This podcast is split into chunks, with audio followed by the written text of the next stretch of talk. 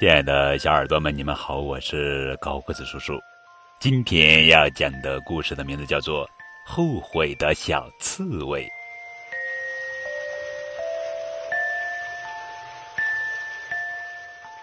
森林里有一只小刺猬，小小的鼻子，小小的嘴，一看就知道是个小小的机灵鬼。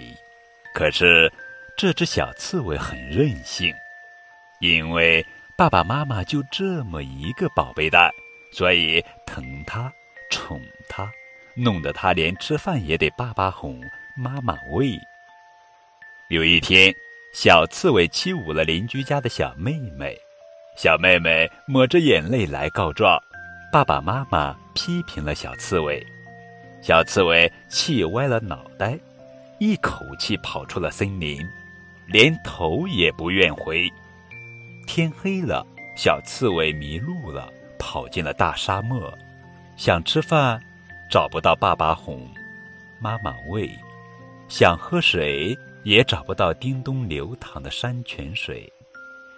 小刺猬蜷起身子，疲倦的睡呀睡呀，一直睡了好久好久。小刺猬再也伸不开身子了，它变成了一个小刺团。人们把它种在花盆里，叫它仙人球。没有了鼻子，没有了嘴，想要动一动，却再也迈不开腿。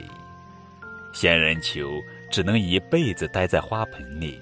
你瞧，每天早上，仙人球的每一根针上都有一颗晶莹的露珠，那是小刺猬伤心的泪呀。